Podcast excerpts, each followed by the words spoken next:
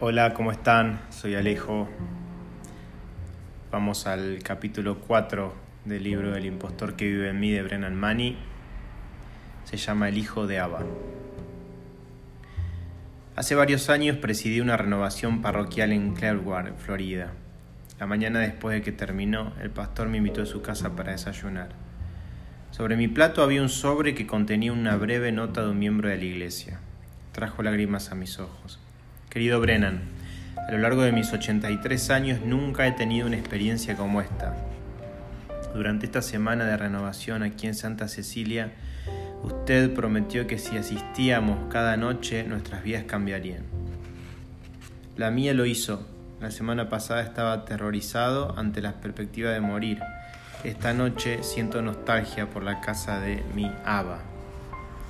Un tema central en la vida personal de Jesucristo que se encuentra en el corazón mismo de la revelación de quién es Él, es la creciente intimidad, confianza y amor por su Abba. Después de su nacimiento en Belén, Jesús fue criado en Nazaret por María y José. De acuerdo con la estricta tradición monoteísta de la comunidad judía. Como todos los judíos devotos, Jesús oraba el Shema Israel. Escucha Israel, el Señor nuestro Dios es el único Señor. Tres veces al día Jesús estaba rodeado por el absoluto, dominado por el único, el eterno, el yo soy el que soy. En su viaje humano Jesús experimentó a Dios de una manera que ningún profeta de Israel hubiera soñado o se hubiera atrevido alguna vez. Jesús fue habitado por el Espíritu del Padre y le dio un nombre a Dios que escandalizó tanto a la teología como a la opinión pública de Israel. El nombre que se le escapó de la boca al carpintero nazareno era Abba. Los niños judíos utilizan esta forma coloquial íntima de expresión cuando llaman a sus padres y Jesús mismo la empleaba con su padre de crianza José. Como término referido a la divinidad, sin embargo, no tenía precedentes, no solo en el judaísmo, sino en ninguna de las grandes religiones del mundo. Joaquín Jeremías escribió Abba como una manera de dirigirse a Dios,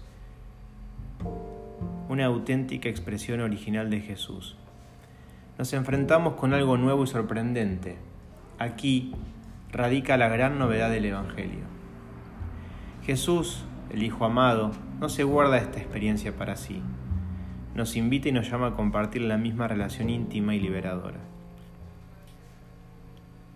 Pablo escribió, porque todos los que son guiados por el Espíritu de Dios son hijos de Dios, y ustedes no recibieron un espíritu que de nuevo los esclavice al miedo, sino el espíritu que los adopta como hijos y les permite clamar a Abba Padre. El espíritu mismo le asegura a nuestro espíritu que somos hijos de Dios. Juan, el discípulo a quien Jesús amaba, ve la intimidad con Abba como el efecto primario de la encarnación mas a cuantos lo recibieron, a los que creen en su nombre, les dio el derecho de ser hijos de Dios. ¿Acaso Juan no oyó a Jesús comenzar su discurso de despedida en el aposento alto con estas palabras, mis queridos hijos?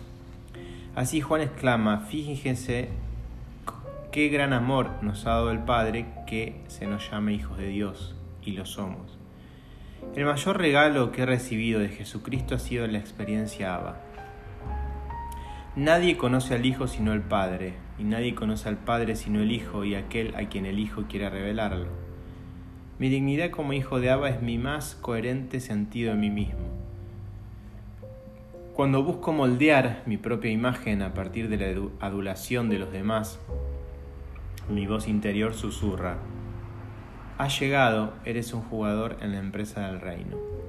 No hay verdad en ese concepto de mí mismo cuando me hundo en el desaliento y mi voz interior susurra, tú no eres bueno, eres un fraude, un hipócrita, un diletante, no hay verdad en ninguna imagen formada a partir de ese mensaje.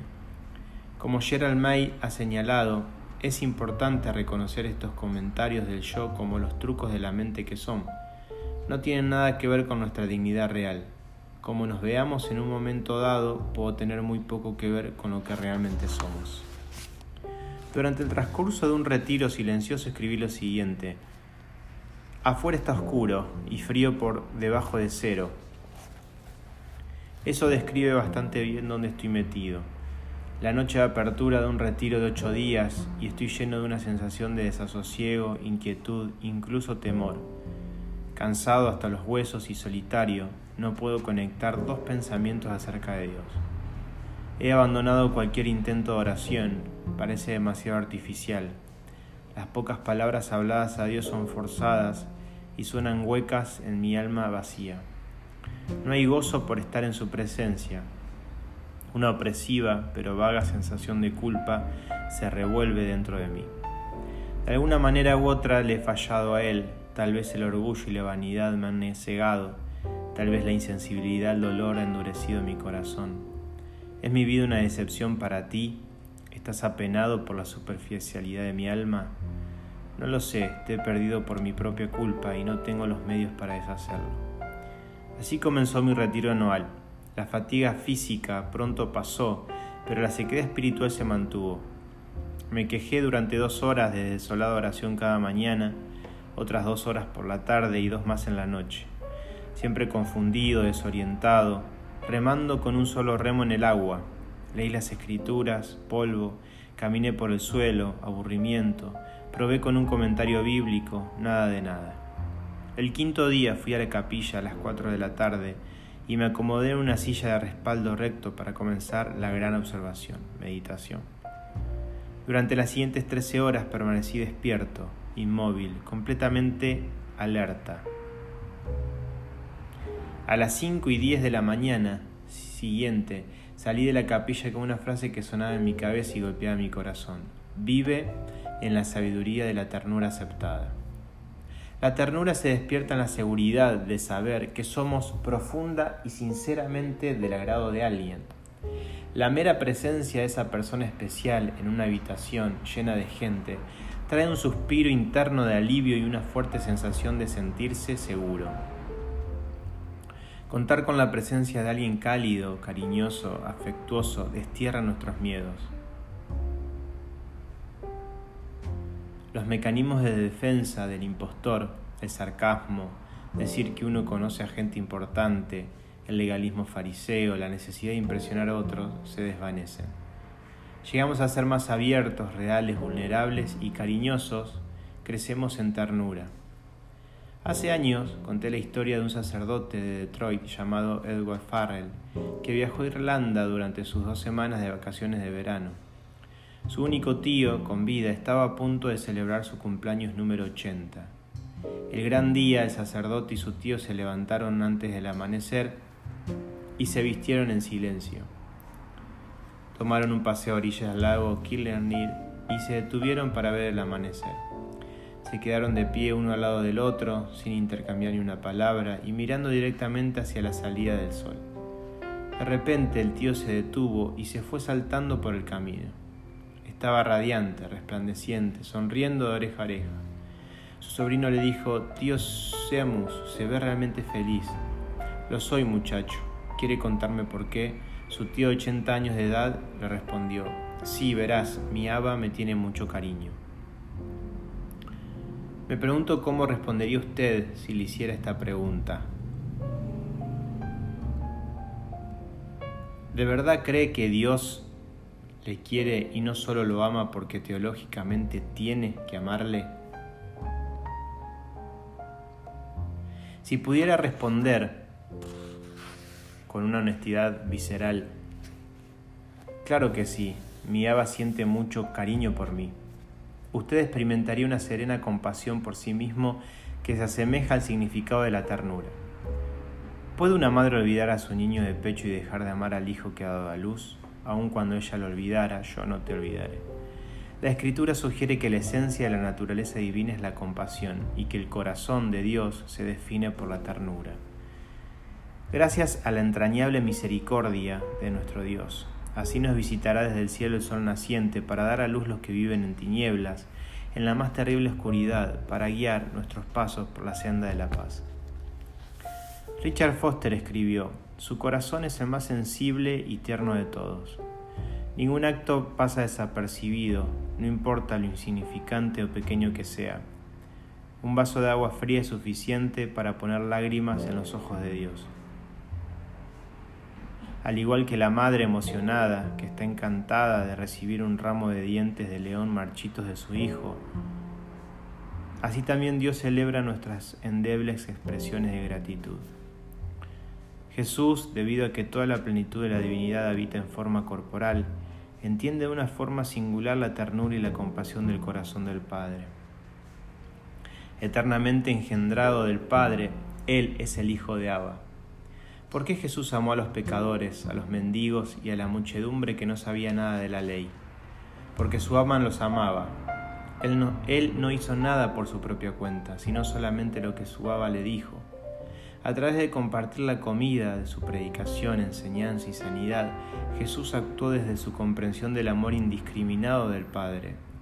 Un amor que hace que salga el sol sobre malos y buenos y que llueva sobre justos e injustos. Por estos actos de amor Jesús generó un escándalo para los devotos y religiosos judíos palestinos. Lo absolutamente imperdonable no era su preocupación por los enfermos, los lisiados, los leprosos, los poseídos ni siquiera su asociación con los pobres, las personas humildes. El verdadero problema era que se involucró con las fallas morales, con la gente obviamente no religiosa y moral, personas moral y políticamente sospechosas, demasiados tipos de abandonados, dudosos, oscuros, sin esperanzas, que exigían como un mal que se podía erradicar, que estaban al margen de toda sociedad. Este era el verdadero escándalo. ¿Tenía en realidad que llegar tan lejos? ¿Qué clase de amor peligroso e ingenuo es este, que no conoce sus límites, las fronteras entre compatriotas y extranjeros, miembros del partido y los que no son miembros, entre vecinos y personas distantes, entre los llamados honorables y los llamados deshonrosos, entre moral e inmoral, la gente buena y la mala, como si la disociación no fuera absolutamente necesaria aquí, como si no tuviéramos que juzgar en estos casos, como si siempre pudiéramos perdonar en estas circunstancias. Debido a que el brillo del sol y la lluvia que cae son dadas tanto a los que aman a Dios como a los que lo rechazan, la compasión del Hijo abraza a aquellos que todavía están viviendo en pecado. El fariseo que acecha dentro de todos nosotros rehuye acercarse a los pecadores. Jesús se vuelve hacia ellos con una bondad llena de gracia, él mantiene su atención durante toda la vida por el bien de su conversión, que siempre es posible hasta el último momento. El Espíritu Santo es el vínculo de ternura entre el Padre y el Hijo. Por lo tanto, el Espíritu que mora en nosotros lleva el sello indeleble de la compasión de Dios y el corazón de la persona llena del Espíritu rebosa de ternura porque Dios ha derramado su amor en nuestro corazón por el Espíritu Santo que nos ha dado. Como participantes de la naturaleza divina, la aspiración más noble y la tarea más exigente de nuestra vida es llegar a ser como Cristo. En este contexto, Irineo escribió que Dios asumió nuestra humanidad para que podamos llegar a ser como Dios. A través de los siglos, esto ha tenido muchos significados para diferentes personas. Si vemos a Dios principalmente como omnisciente, el crecimiento en sabiduría y conocimiento se convierte en la principal prioridad de la existencia humana. Si concebimos a Dios como todopoderoso, la búsqueda de la autoridad con el fin de influir en los demás es el camino para llegar a ser como Dios. Si percibimos a Dios como inmutable, e invulnerable, ser como una persona, ser como una roca y tener un alto umbral de dolor será la forma de parecernos a él. La vida de Jesús sugiere que ser como Abba es mostrar compasión. Donald Gray expresa lo siguiente: Jesús revela en una vida excepcionalmente humana lo que es vivir una vida divina, una vida compasiva. Las escrituras apuntan a una íntima conexión entre la compasión y el perdón. Según Jesús, un signo distintivo del Hijo de Abba es la voluntad de perdonar a nuestros enemigos. Amen a sus enemigos, háganles bien y serán hijos del Altísimo, porque Él es bondadoso con los ingratos y malvados. En el Padre Nuestro reconocemos la característica principal de los hijos de Abba cuando oramos, perdónanos nuestras deudas, como también nosotros hemos perdonado a nuestros deudores. Jesús presenta a su Abba como el modelo para nuestro perdón. El rey, el rey de Mateo 18 que perdona una suma altísima, una deuda impagable, el Dios que perdona sin límites 77 veces. Dios llama a sus hijos a un estilo de vida contra, contracultural de perdón en un mundo que exige el ojo por ojo o aún peores reacciones. Pero si el amar a Dios es el primer mandamiento y amar a nuestro prójimo demuestra nuestro amor por Dios, y si es fácil amar a los que nos aman, entonces amar a nuestros enemigos debe ser la insignia filial que identifica a los hijos de Abba. El requerimiento para vivir como hijos perdonados y perdonar es completamente inclusivo. Está dirigido no solo a la mujer cuyo marido olvidó su aniversario de bodas, sino también a los padres cuyo hijo fue muerto a manos de un conductor ebrio, a las víctimas de calumnias y a los pobres que viven en la calle sobre cartones sucios y que ven a los ricos pasar en automóviles de lujo, a la mujer abusada sexualmente y a los cónyuges avergonzados por la infidelidad de su pareja, a los creyentes que han sido aterrorizados con imágenes blasfemas de una deidad no bíblica a la madre en El Salvador, a quien le fue devuelto el cuerpo de su hija horriblemente masacrado, a las parejas de edad avanzada que han perdido todos sus ahorros debido a banqueros ladrones, a la mujer cuyo marido alcohólico ha despilfarrado su herencia, los que son objeto de burla, discriminación y prejuicio. La demanda de perdón es tan intimidante que parece humanamente imposible. Las exigencias de perdonar están simplemente más allá de la voluntad humana sin la gracia divina. Únicamente la fe audaz en una fuente mayor a nosotros mismos puede fortalecernos para perdonar las heridas infligidas por otros. En momentos límites como estos solo hay un lugar donde ir, el Calvario.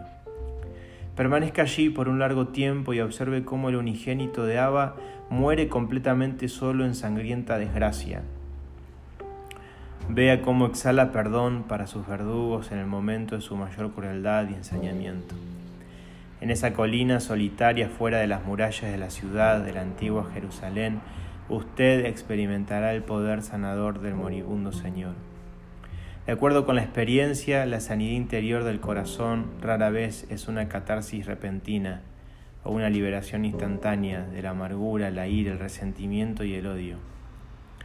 Más a menudo se trata de un sutil crecimiento en unidad con el crucificado que ha logrado nuestra paz por medio de su sangre en la cruz. Esto puede tomar un tiempo considerable porque los recuerdos son todavía muy vividos y el dolor sigue siendo tan profundo. Pero sí va a suceder. El Cristo crucificado no es simplemente un ejemplo heroico para la Iglesia.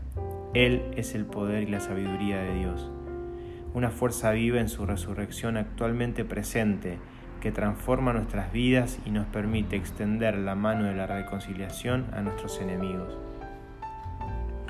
El entendimiento desencadena la compasión que hace posible el perdón. El autor Steve Covey recordó un incidente mientras viajaba en el metro en Nueva York una mañana de domingo. Los pocos pasajeros a bordo leían el periódico o dormitaban. Era un paseo tranquilo, casi somnoliento, hacia las entrañas de la Gran Manzana. Kobe estaba absorto en la lectura cuando un hombre acompañado de varios niños pequeños subió a bordo en la siguiente parada. En menos de un minuto estalló el caos. Los niños corrían, iban y venían por el pasillo gritando, berreando y luchando unos con otros en el suelo. Su padre no hizo ningún intento por intervenir. Los pasajeros de edad avanzada se incorporaron nerviosamente. El estrés se convirtió en angustia. Kobe esperó pacientemente. Seguramente el padre iba a hacer algo para restaurar el orden. Una palabra suave de corrección, un reto severo, alguna expresión de autoridad paterna, algo. Nada de eso parecía llegar. La frustración crecía. Luego una pausa indebidamente generosa Kobe se volvió hacia el padre y le dijo amablemente, Señor, tal vez usted podría poner orden diciéndoles a sus hijos que vuelvan a sentarse. Yo sé que debería hacer algo, respondió el hombre. Acabamos de salir del hospital. Su madre murió hace una hora. Es solo que no sé qué hacer. la compasión sincera que acelera el perdón, madura cuando descubrimos por qué causa llora nuestro enemigo. En 1944 la revista Life publicó un reportaje fotográfico de una casa de zorros en el condado de Holmes, Ohio. Los zorros vivían en el bosque y comían principalmente ratones y grillos, pero a veces también gallinas y codornices. Cuenta el relato que esto hizo que los valientes hombres del condado de Holmes se enojaran porque ellos querían matar a, las codornices por sí mismos. Así que un sábado alrededor de 600 hombres y mujeres y sus hijos se reunieron y formaron un gran círculo de 8 kilómetros de ancho. Todos ellos llevaban palos y comenzaron a caminar por el bosque y por los campos gritando y aullando para asustar a los zorros jóvenes y viejos para que salieran de sus agujeros. Dentro de este círculo cada vez más pequeño, los zorros corrían de aquí para allá, cansados y asustados. A veces un zorro en su ira se atrevía a gruñir en respuesta, pero vería la muerte en el acto por su temeridad. A veces uno se detenía en su angustia y trataba de lamer la mano de su torturador. Ese también sería asesinado. La fotografía mostraba que a veces otros zorros se detenían y querían quedarse con los de la manada, heridos y moribundos. Por último, a medida que el círculo llegó más cerca, a unos pocos metros de ancho, los zorros restantes se reunieron en el centro y se echaron allí sin saber qué otra cosa hacer. Pero los hombres y las mujeres sabían qué hacer. Golpearon a los heridos y moribundos con sus palos hasta que todos murieron o les mostraban sus hijos cómo hacerlo. Esta es una historia real. Life la publicó y la fotografió. Sucedió durante años en el condado de Holm cada fin de semana. Hoy nos estremecemos ante tanta crueldad. Sin embargo, tenemos nuestra propia cacería de zorros. Hace unos años solo había que preguntarle a los que padecían SIDA.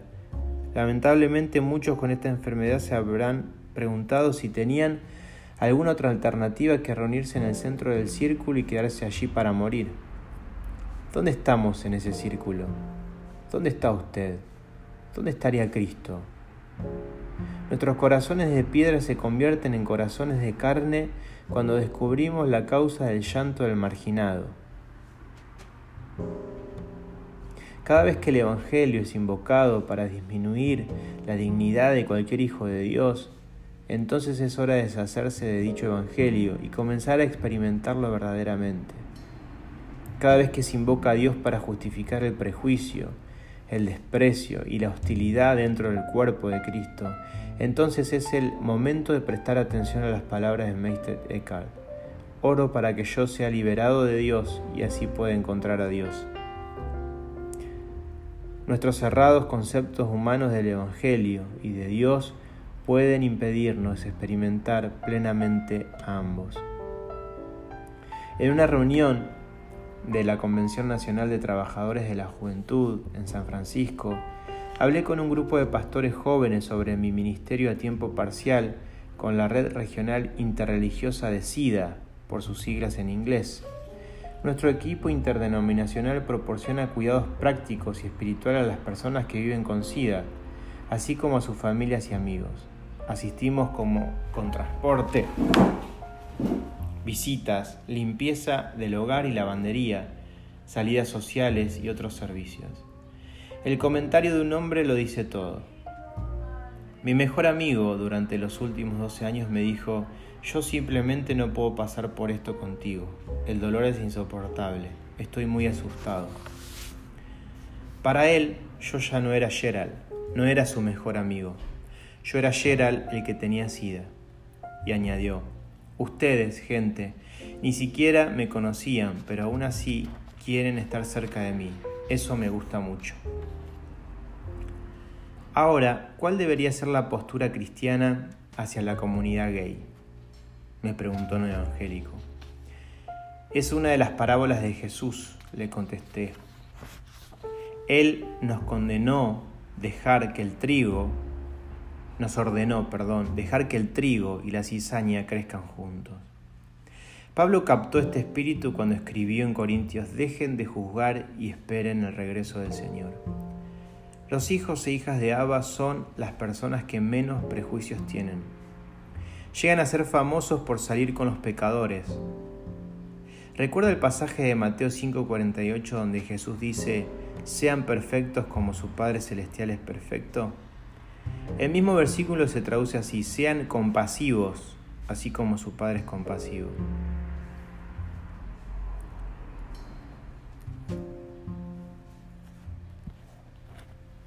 Eruditos bíblicos dicen que las dos palabras, perfectos y compasivos, pueden ser reducidas a una misma realidad. Conclusión. Seguir a Jesús en su ministerio de compasión define con precisión el significado bíblico de ser perfectos como el Padre Celestial es perfecto. Además, me resisto a sacar a Dios, continué, fuera de su tribunal y tomar mi lugar allí para pronunciarme sobre los demás cuando no tengo ni el conocimiento ni la autoridad para juzgar a nadie.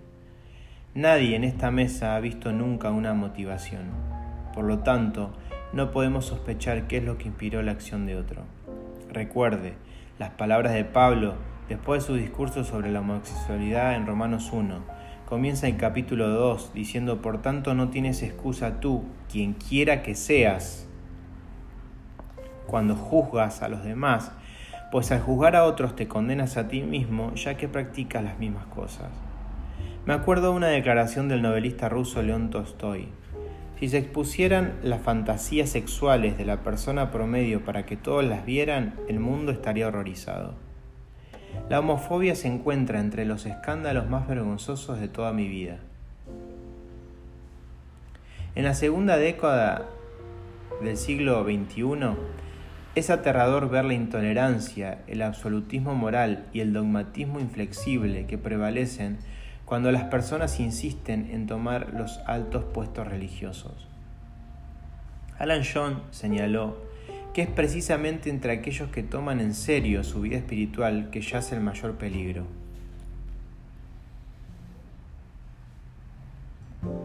Las personas devotas son tan fácilmente victimizadas por la tiranía de la homofobia como cualquier otra persona. Mi identidad como hijo de Abba no es una abstracción o una danza de tap dentro de la religiosidad. Es la verdad fundamental de mi existencia. Vivir en la sabiduría de la ternura aceptada afecta profundamente mi percepción de la realidad la manera en que yo respondo ante las personas y ante sus situaciones de la vida, cómo trato a mis hermanos y hermanas en el día a día, ya sean de raza caucásica, africanos, asiáticos o hispanos, cómo reacciono ante el borracho con cicatrices de pecado en la calle, cómo respondo a las interrupciones de la gente que me disgusta, cómo interacciono con la gente común en su incredulidad típica un día cualquiera, hablará la verdad de quién soy yo de manera más conmovedora que la etiqueta provida pegada en el paragolpe de mi automóvil. No estamos a favor de la vida simplemente por protegernos de la muerte. Somos hijos e hijas del Altísimo y vamos madurando en la ternura en la medida que lo demostremos con los demás, con todos los demás, a tal punto que ninguna persona nos resulte extraña que podamos tocar la mano de otro en amor, de manera que para nosotros ya no haya otros.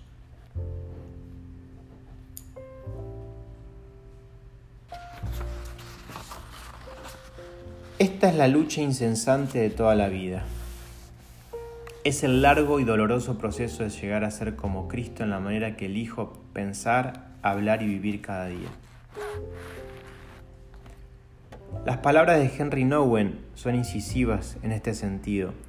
Lo que requiere es llegar a ser el amado en los lugares comunes de mi existencia diaria y poco a poco acortar la brecha que existe entre lo que yo conozco de mí mismo, lo que soy y las innumerables realidades específicas de la vida diaria.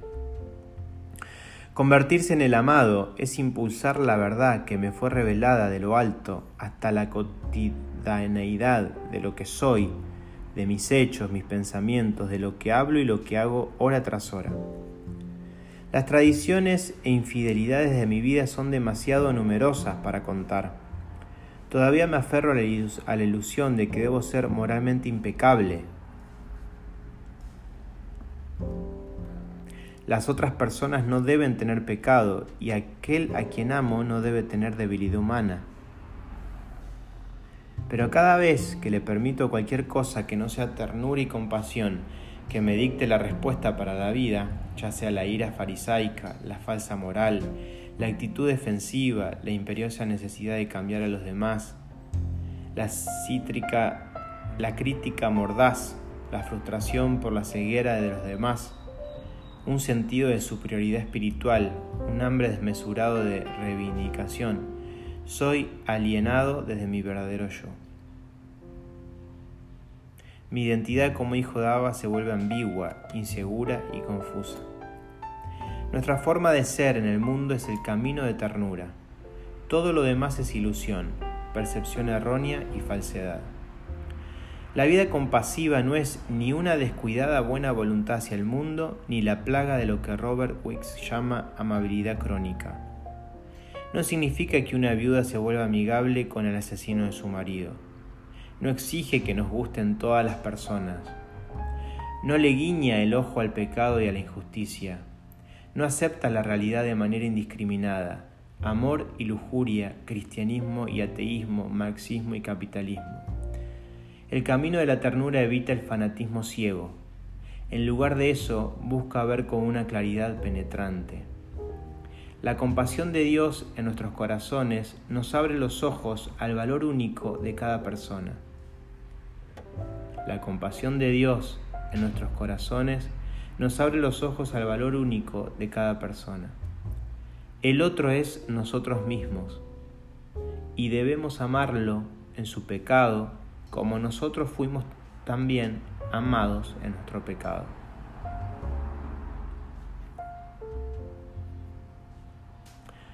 Yo crecí en un barrio de lirios blancos, donde el código de palabras en nuestra cultura cristiana rutinariamente incluía negro, hispano, judío, italiano, marica y raro, todas ofensivas.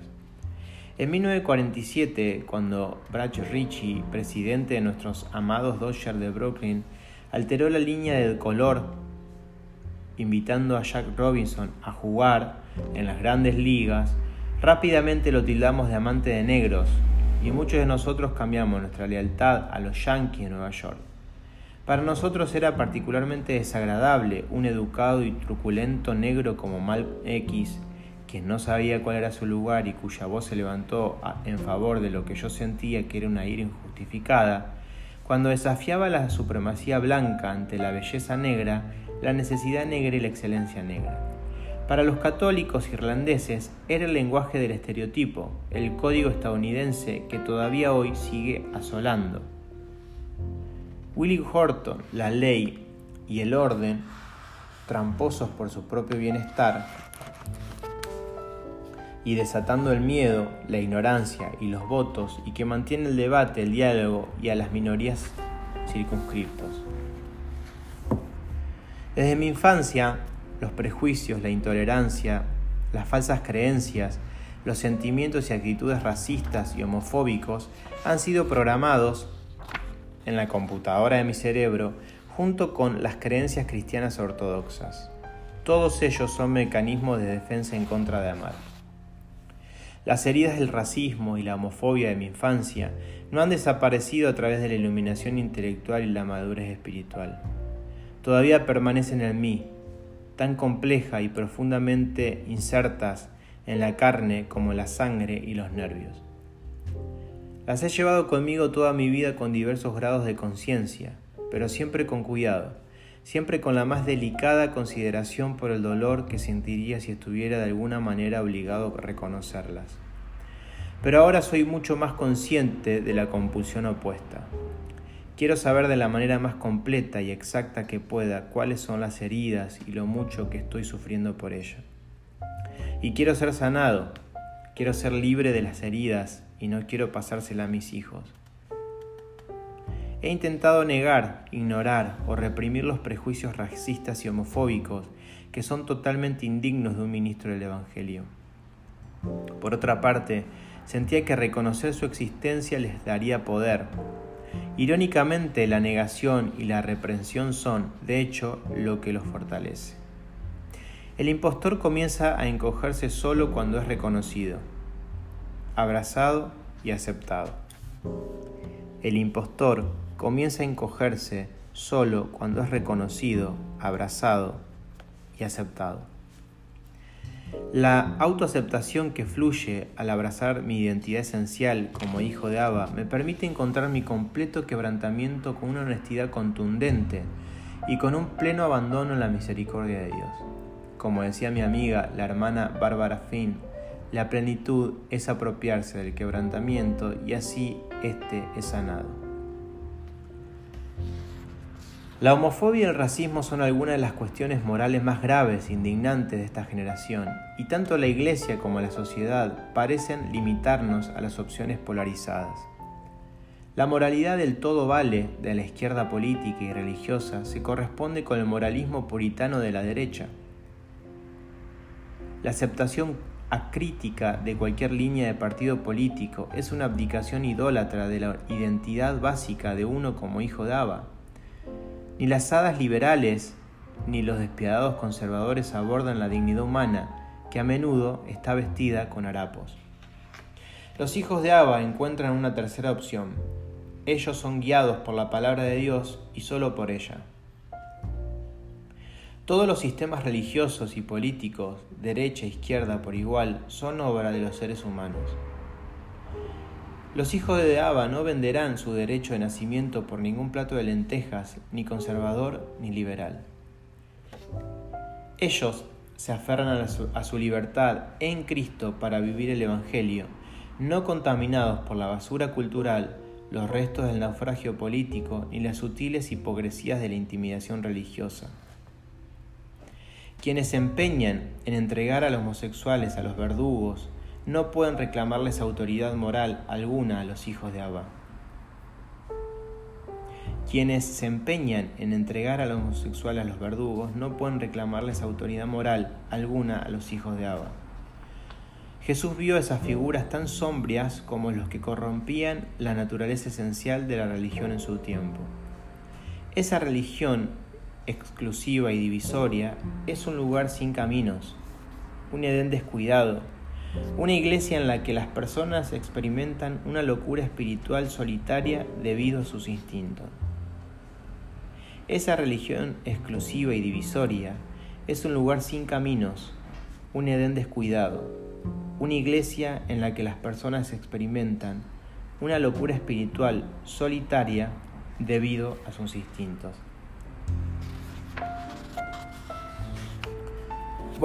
Escribió, Siempre hemos sabido lo que estaba mal con nosotros, nuestra maldad incluso en su forma más civilizada, nuestra falta de sinceridad, las máscaras detrás de las cuales hacemos nuestros negocios reales, la envidia, la manera en que la suerte de las otras personas puede picarnos como avispas. Y las calumnias con las que creamos semejantes caricaturas de nosotros mismos, que nos tratamos como si lo fuéramos, aun cuando en realidad nos amamos. Todo esto es absurdo e infantil. Pongan las cosas en su lugar, dice Pedro. Crezcan en la salvación. Por el amor de Cristo maduren.